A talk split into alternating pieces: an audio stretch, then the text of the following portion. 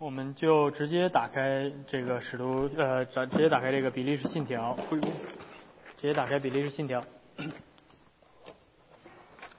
到第第二十条哈。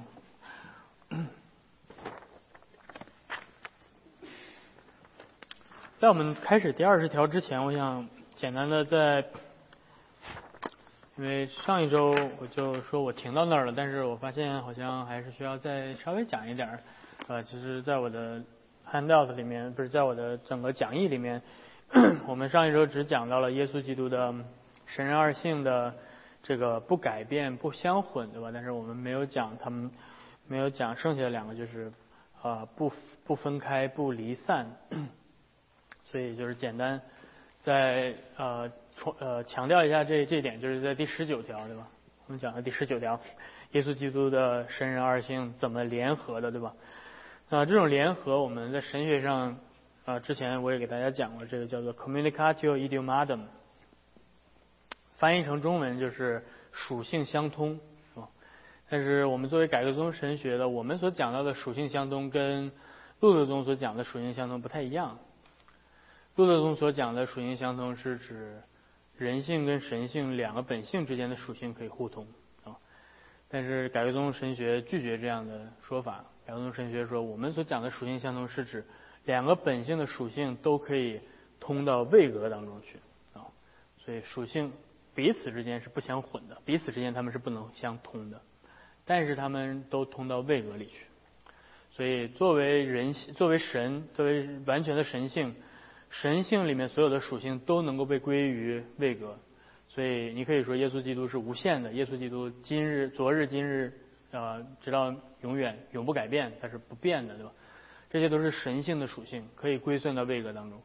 同样，人性的属性也可以归算到位格当中，对吧？比如说，我们说耶稣是有限的，耶稣是玛利亚所生的，对吧？这些这些，呃呃，他他会困，他会累，他会渴，这些都是人性所拥有的属性。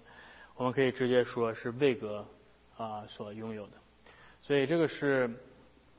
简单的提下这两个本性怎么联合，啊，它俩不相混，但是它俩是在位格里联合，所以在神学上有这两个词，对吧？一般就是只是给只是给大家介绍一下，让大家知道这个概念。首先，我们说到耶稣所取的人性，圣子上帝所取的人性是 unhypostatic，呃，hy hypostatic，unhypostatic 和 inhypostatic 这两个词，unhypostatic 指的是。耶稣所取的这个人性是非位格性的，un 指的是非，是吧？对，你们就这个你们大概知道就好了，对吧？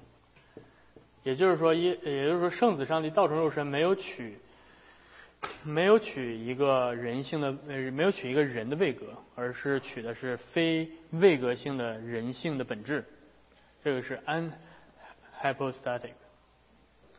然后，inhypostatic 指的是这个非位格的人性是在第二位格当中，不是在这个第二位格之外，而是在这个第二位格里面，所以是 in，这是在位格内的，被纳入到位格内的，对吧？所以这个人性不是滴里当啷的，对吧？就是好像一个配件儿，然后是挂在这个位格之外的，对吧？而是不是被纳入到位格里面，所以这个位格是一个真实的人，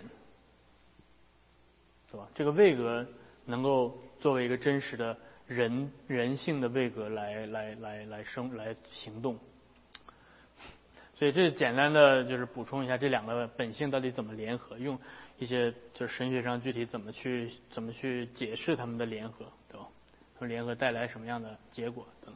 那那接下来我们来看第二十条，第二十条就开始呃离开了这个基督论的讨论，基督论的这个本本本质的这个讨论，然后开始进入到了救恩论的这个基督的工作，从离开了基督的位格，开始讨论基督的工作了，对吧？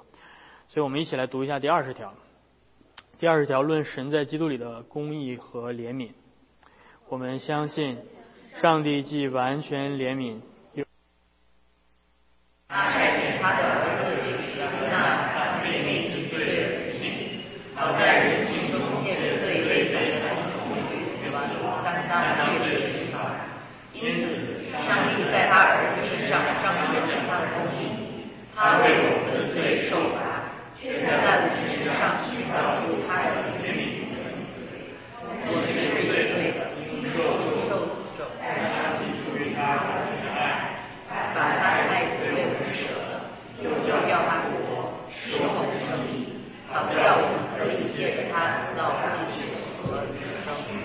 OK，所以我们接下来就进入到了第二十条，我就把这个就擦掉了哈，这跟今天讨论的就没有关系了。OK，所以第二十条开始，我们就离开了关于耶稣基督的位格的讨论，开始进入到耶稣基督的啊工作。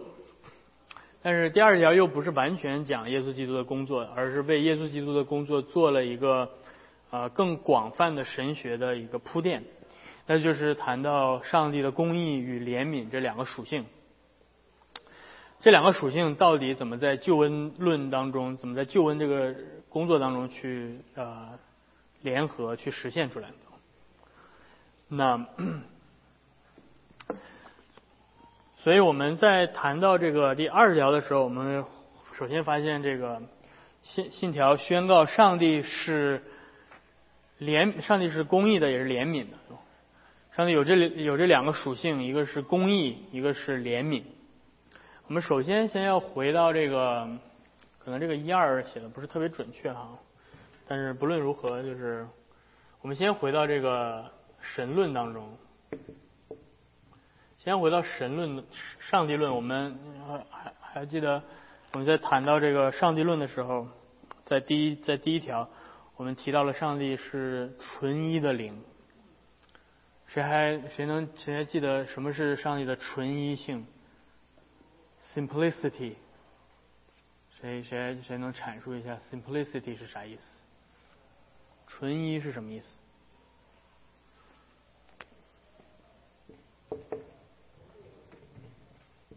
谁？什么？大声说。不是由部分组成的，very good。上帝不是由部分组成的，所以这意味着上帝的属性是一。上帝没有不同的属性啊。就上帝的公义不是说上帝有一个公义加上上帝的怜悯组合成为上帝的属性，不是。上帝的属性就是一，是单纯的纯一。啊，所以，所以从这一点上来讲，从上帝的纯一性出发，我们就知道，我在我们脑海里面，我们感觉好像上帝的公义和怜悯好像是有点不同，有点有点像像像有点对立的这样的属性，但是在上帝自己的内在生命当中，这两者是完全合一的，对吧？就是没有不不，上帝的怜悯就是上帝的公义，上帝的公义就是上帝的怜悯，啊，上帝的一切的圣洁就是上帝的慈爱，上帝的。愤怒就是上帝的，嗯，他他的所有的属性都是都是一。那只是只不过是因为我们作为有限的受造物，我们的理性无法无法完全的明白那个那样的属性，那样纯一的属性到底是什么啊？那个纯一的生命到底是什么样的？所以我们只能用我们有限的理性去把上帝的启示出来的这些属性把它。单个拿出来一个一个去去研究，对吧？所以，所以在神学上，我们说我们没我们没有天上的神学，我们只有地上的神学。我们没有上帝自己对自己的认知，我们只有受造物对上帝的认知。嗯，所以我们没有 theology proper 啊，我们没有这个我们没有这个 archetypal theology，我们只有 archetypal theology。嗯，如果你知道我在说什么的话。嗯，不知道的话也没有关系的。所以，所以，所以我们需要知道我们的语言的有限，在谈论到这一点的时候，理性的有限。那但是呢，我们必须要谈这个事情，对吧？因为这是上帝的启示。所以我们接下来就要简单来看一下，对于上帝的公义和慈爱，啊，上帝有有这个公义 （justice） 和他的怜悯 （mercy），这两者到底怎么样？去体现出来的，我们可以简单这样说：首先，我们要来看的是错误的观点 （wrong wrong views），错误的理解。错误的理解基本上，你大概也可以知道说，拿住一边，然后去丢弃掉另外一边，这是基本上所有错误的理解。所以你大概可以总结出来有这样两类错误的理解。一类比较常见的错误的理解，就是很容易出现的，在今天非常常见的，那就是什么？坚持。坚持 mercy，坚持上帝是蛮有慈爱怜悯的、有恩典的爱的上帝，而丢弃了上帝的公义啊。那这个是在今天的现代的基督基督教当中，特别是美国的福音派当中是非常常见的，在华人教会里面也比较常见的啊。那与之相相呼应的就是有的时候，有的时候可以叫做反律主义。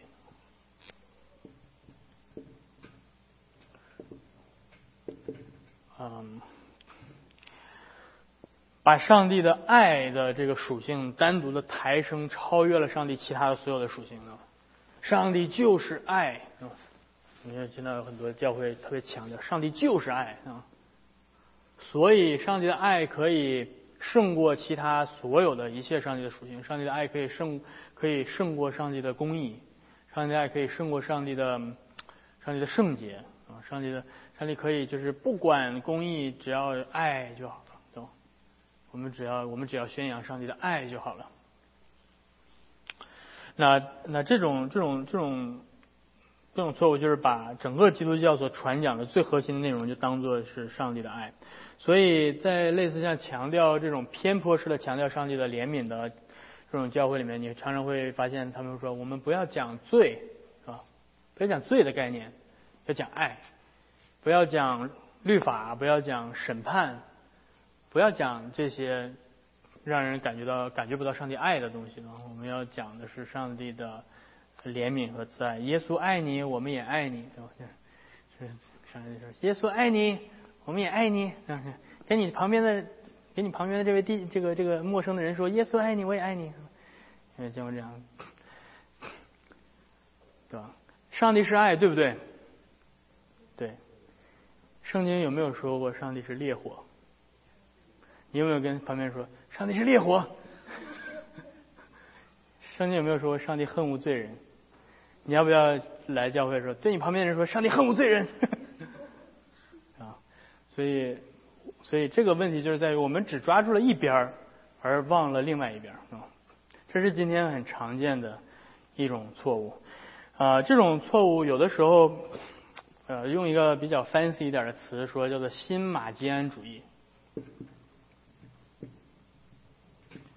谁还记得马吉安是谁呀？还记得马吉安是谁？Marcion。Marcion 是第二世纪的一个一个异端啊，一个一个基督徒对吧？但是他的错误是谁还记得？谁记得 Marcion 到底是干嘛的？Mar Martin 怎么说？给圣经做减法，减去什么？减去旧约。为什么要减去旧约？因为旧约的神不好，对吧？为啥不好呢？因为旧约神有愤怒，是吧？旧约的神有审判，是吧？所以 Martin 说不要旧约的神，旧约的神是公义的神，那旧约的神是愤怒的神，而新约的耶稣才是怜悯慈爱的神，所以他把。旧约圣经全部丢掉，不要把新约圣经里面所有关于引用旧约的地方全部都删掉了。呃，Marcion 嘛，Marcion 没有明确的说他不承认三位一体，所以呃，那新马基安主义你可以想到，就是说在今天再次恢复出来的一种马基安主义，可能他们不会说，对吧？我们不要旧约圣经，而他们不会说我们要把。新约圣经里面所有关于旧约的这些引引用的文字全部都删掉，但是他们会说什么呢？他们会说啊，我们今天已经进入到新约时代了，我们今天已经进入到恩典时代了，我们不再在律法的时代，不再在旧约的时代了，是吧？当当他这样说的时候，他其实就是在用马坚式的思维方式，是吧？认为旧约的上帝是。是是这种愤怒的，是是公义的。然后到了新约，上帝变得就笑脸相迎了，对吧？啊，有的人说我的神是新约的上神，不，我的神是新约的上帝，不是旧约当中的上帝。那这是更明显的马基安主义。但可能今天有人不会这样，不会，大部分人不会这样说的。但他可能会说，现在是新约的时代，啊，嗯，这这个时代当中，虽然上帝都是同一个上帝，但是上帝可能就变得稍微温柔了一点，对吧？嗯。这个是呃一种错误，就是坚持怜悯把公义丢掉的错误。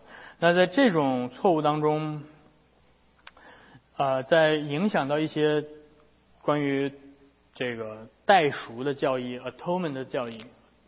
代赎就是这个词哈。那在下在二十一条会我们会具体的讨论 atonement 到底是什么。但是在但是整个的我们对于上帝的公义和呃怜悯的之间的关系的理解，会影响我们对 atonement 的理解，我们会影响我们对代赎教育的理解。在这种框架之下，就是在反这种只坚持怜悯的这种框架之下，人们对于十字架上的代赎的这个赎罪祭的理解也会发生改变。很多人开始拒绝把耶稣在十字架上的这个行为当做是这个代赎或者是代替受罚的这样的概念，是吧？不要说不要说耶稣献祭，不要说耶稣被惩罚，对吧？因为什么？因为上帝是怜悯的嘛，因为上帝是慈爱的嘛，上帝怎么会惩罚人呢？不要说上帝惩罚耶稣，是吧？那怎么解释呢？就各种五花八门的解释了，对吧？嗯，现代神学里面有很多对于代赎教义的一些新的解释，对吧？比如说代赎主要讲的是耶稣胜过死亡，对吧？强调这个，但是不要强调呃上帝的刑罚对罪的刑罚，或者强调强调是上帝爱的彰显，但是不要强调是上帝公义的彰显等等。所以那这个就简单先先先聊到这儿，到时候我们有机会的话再具体谈代赎的教义。但你可以看到。这个是跟我们对上帝属性的理解是相关的。那另外一种的错误就是说，坚持公义，对吧？坚持公义，而忽略了怜悯。这种我们可以说叫做，就是经常会出现叫做律法主义。呃，律法主义的错误一个比较明显的。例子就是说，就算是耶稣上了十字架，也不一定能够完全保证你的罪被赦免啊。耶稣只做了他做的那部分，你还是需要做你需要做的那一部分啊。你需要做什么呢？你需要做顺服，你需要是过圣洁的生活，你需要呃这个对吧？做一些这些积攒自己的功德等等。所以你你总是需总是律法总是对你有一些要求，是你必须要满足的，以至于你必你必须满足这个才能得救。所以就算是恩典已经怜悯已经给你了，但是律法还是能够胜过怜悯啊。那比较有名的就是天主教啊，在多特多呃在这个多特在天特会议上的天主教所。呈现的这种，现在依旧是天主教的官方的教理、官方的观点。就天主教认认为说，如果你说一个人得救是完全出于上帝的怜悯，对吧？不靠他，不依靠他自己任何的善行功德、顺服圣洁，那么天主教说这个人是被咒诅的。所以我我可以简单给你读一下，这是。天主教的天特会议第六会期第十二条，他说：“如果有人说称义的信心不是别的，就是对上帝怜悯的信靠，这怜悯为基督的缘故赦免了罪，或者说只有这种信心才是我们称义的原因，那么愿他受咒诅。”啊，所以，所以这是宗教改革跟天主教之间之所以，对吧？因为天主教咒诅我们。对，天主教说，如果你真相信你唯一得救的原因是基于上帝的怜悯，对吧？而不是你自己的顺服圣洁，嗯，那么你是受咒诅的，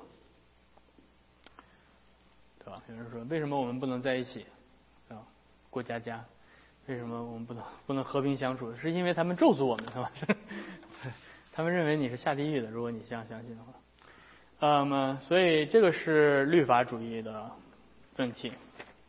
那么，简单来说，不管这两不这两种思想的本质，都是说把上帝的公义跟慈爱，把它设置为两个对立的两个对立的属性。那么最后，我们要看这个什么是正确的观点啊？什么是正确的理解？只有在对福音的正确的理解当中，我们才能正确的理解啊公义跟怜悯到底是怎么样联合的。所以要理呃要理问答，这个比利时信条告诉我们，我们在什么地方能够找到这个怜悯跟公义的联合呢？就是在耶稣基督的十字架上。神的儿子啊，在在他的在他的身上彰显了公义啊。这公义怎么彰显的呢？十字架怎么彰显上帝的公义？对，他为我们的罪受罚，对吧？这一点，耶稣死在十字架上，对吧？这件事情就彰显了上帝的公义。你说怎么彰显的呢？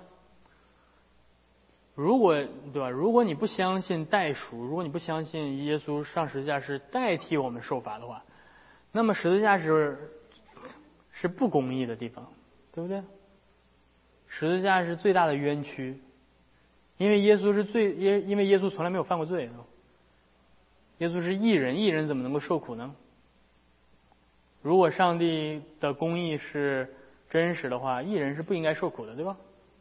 所以只有在一种条件下，十字架是彰显公义的地方，那就是耶稣不是因为自己的罪上的十字架，而是因为其他人的罪，因为我们的罪。所以这叫做代替我们受罚，这叫代赎的教义。那所以你才能看到十字架是彰显上帝公义的地方，因为我们的罪该不该受罚？该，对不对？因为我们所犯的罪该不该被上帝抛弃、丢弃、审判？应该。所以你想知道上帝有多么恨恶罪吗？就看到十字架，你就知道上帝有多么恨无罪。所以在十字架上，耶稣是历史上最大的罪人。耶稣是那个耶耶稣是那个最最最最饥饿，就这个这个什么最残忍的杀人狂。耶稣是啊，耶稣耶稣是最可恶的强奸犯啊。耶稣是耶稣是最贪婪的。人在人类历史上，为什么？因为他背负了所有全人类的所有的这些罪，所以上帝审判他。这是十字架彰显上帝的公义，但是十字架也彰显上帝的慈爱。十字架怎么彰显上帝的慈爱呢？十字架怎么彰显上帝的慈爱？哎。对了，对了，因为挂在十字架上的不是你，而是耶稣，所以这就是彰显上帝慈爱的地方。上帝让耶稣替你承受了这个这个审判。本来应该是我上十字架对吧？但是上帝出于他完全的爱，把他的爱子为我们舍了。对，从这一点上代替，所以代替对吧？所以这个代替很重要，嗯，接下来是这个代替的概念。所以整个你理解耶稣的十字架的最核心的一个概念就是 substitution，substitution，对吧？代替，实际上耶稣代替了我们承担罪的刑罚，然后。他把他的意义归算给我们，然后承担上的刑罚呢？这个这个这个这个承受刑惩罚的这个这个概念也是很重要的，对吧？所以所以承受刑罚的概念叫做 p 叫做 penalty，penalty 对吧？你之前听过就是惩罚这个概念，所以用放在形容词就是 penal，penal substitution 就是整个。Atonement 的的概念，penal substitution 就是这个，这两个概念绑定在一起，否定任何一个都是都是无法理解、正确理解福音的。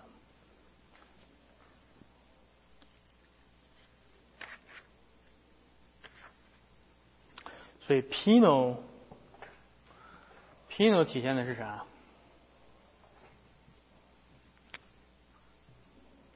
？penalty 体现的是公义，对吧？substitution 体现的是什么？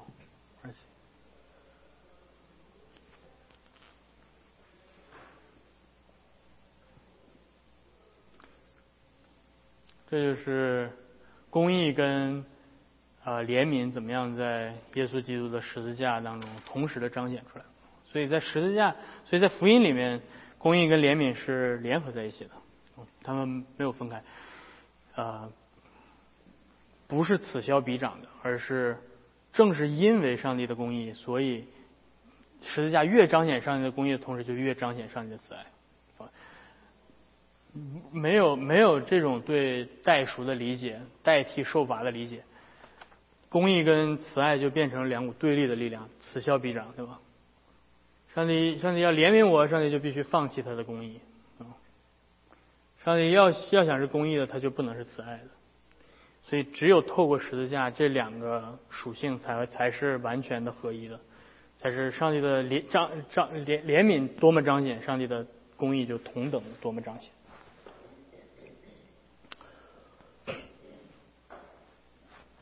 OK，我今天就讲到这儿，看看大家有什么。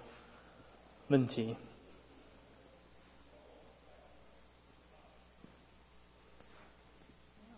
没有问题，我是觉得很感慨，就是刚才讲到那个单纯的聆听上帝的各个属性，就是都是分开的。然后，然后再讲这个十字架，我就觉得真这个公义和怜悯也是，就像那个单纯一样不能分开的。但是这个不能分开，是因为有耶稣在上。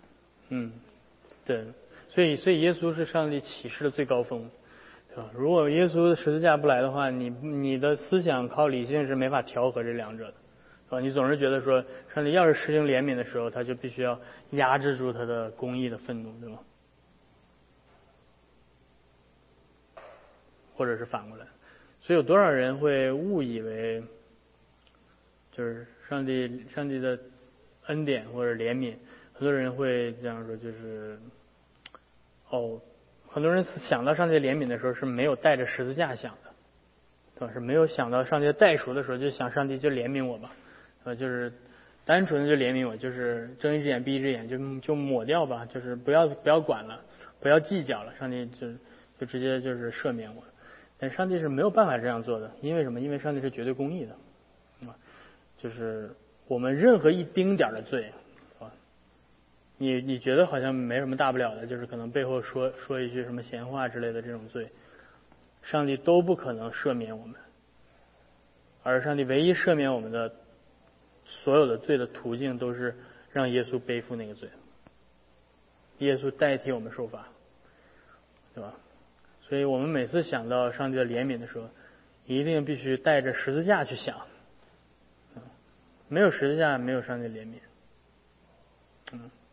或者说，至少是没有彰显出来上帝的到底的怜悯是怎么样付出的代价。所以有的时候我们会有廉价恩典，对吧？廉价福音，为什么？因为没有带着十字架想恩典，所以就会把恩典变得很廉价。哦，反正上帝都很都很有恩典嘛，对吧？就就赦免了吧，就赦免了吧。上帝赦免我们一丁点的罪都要付上这样大的代价。嗯，就是你撒一个小谎，对吧？你嘴里出口的一句脏话。上帝要想赦免，需要让他的儿子上十字架，就这么大的，就这么大的代价。所以恩典从来不是廉价的。如果你正确的从这个基督教的代赎的代赎的角度去理解上帝的恩典的事情，上帝恩典事情是付上极大代价。所以圣经说你们是用重价买来的啊，赎你们的生命的价值是极重的。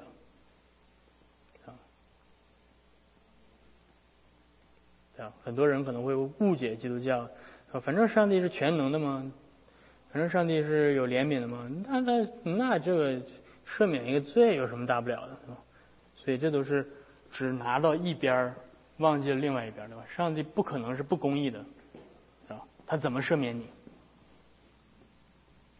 需要另外一位替你背负这一切。因为他不是说这个没有跟我们再说而是说。上帝在这个公义在十字架上义这么这么大，所以你已经不是罪人了，他已经诞生了，所以我们就不要再讲罪人义，他已经给你那个，他是这样去理解。就是耶稣，就是耶稣上了十字架之后，我们就不再讲罪了，是吗？对，因为他已经把你所有的罪，那耶稣的在十字架上那个那个是那个公义的那个代赎的，已经那么大的能力，所以已经赎赎罪完了。嗯，对，我有我有我有听过这点。然后韩国有一个异端叫做恩典福音派，就是讲的说是，你今天对吧？今天问你你是基督徒吗？你说我是。你是你你你是罪人吗？如果你说是的话，就是说说明你还没有理解恩典，对吧？而且你你没有没有承认十字架上成就的一切。对，这是这是一个韩国的异端，对吧？叫恩典福音派说，那。保罗有没有强调我们是罪人？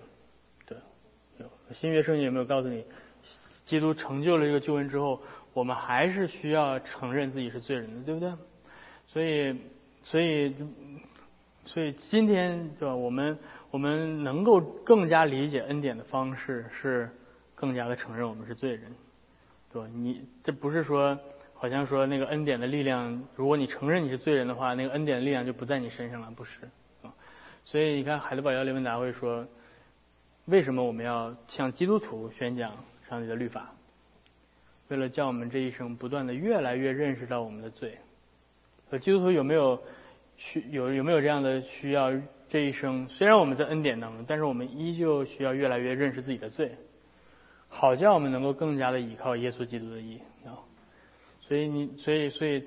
所以，并不是说让我们说我们我们承认自己是罪人的时候，就好像不承认我们在上帝恩典之下，不是这个意思啊，而是恰恰是因为我们越承认自己的罪，我们就越在上帝的恩典之下，因为我们信靠的是耶稣，所以，所以我们能知道上耶稣在十字架上为我们成就的那个代数到底有多么多么大。可能你刚信主的第一天，你没没没有想过那么多，对吧？哦，就是耶稣就就。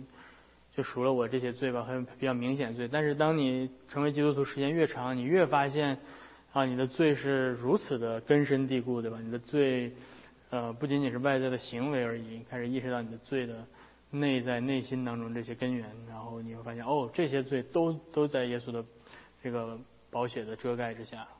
然后你，所以所以这个有的时候有点像是一个循环的认知的循环的加深的过程。对当然，对，没错。你，当我们当我们一旦就是被圣灵重生之后，我们就不再处在律法之下了，这是对的。但是律法对基督徒有没有用？依旧有用，对吧？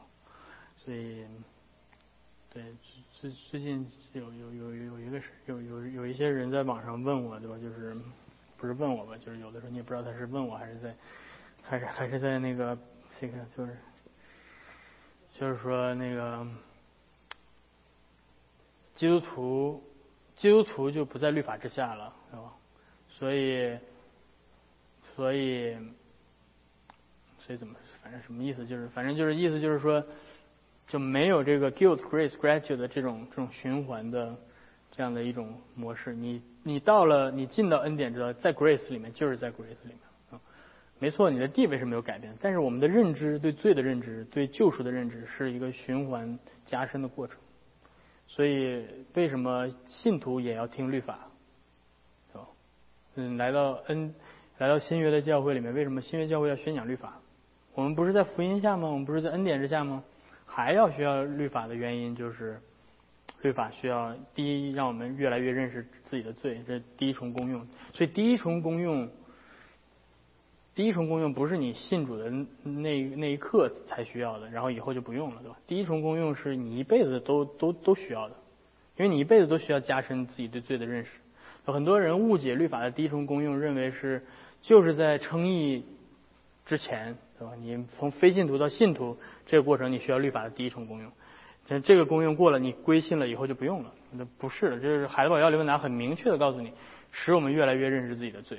第一重功用在基督徒生生活当中是不断的加深的，然后，然后第二就是不就是就是第三重功用就是使我们能够啊坚定的去去遵行上帝全备的律法，而不只是一部分，所以那是第三重功用，指导我们怎么生活啊，所以律法对基督徒来说是非常非常重要的，对吧？就是不仅是你要明白上帝，你越你。你说我要我只需要明白上帝的慈爱，只需要明白上帝的恩典就够了，对吧？你怎么明白上帝的慈爱跟恩典？如果你不知道上帝为你的罪付了多大代价的话，你要想享有这种再生再死的安慰，你就需要这三件事情，而且这三件事情是不断的不断的加深需要理解的，就是你的罪有多么悲惨有多大，你怎么被拯救啊？你怎么感恩？所以药理问答是很有用的，对吧？对吧？对吧？所以药理问答是建立我们整个就是这个健康的基督基督徒的生活观的一个非常重要的一点。我今天有的时候会偏颇，对吧？你只需要讲恩典，对吧？对不起，我如果不讲罪，我不知道恩典是什么，对吧？所以两者是相辅相成。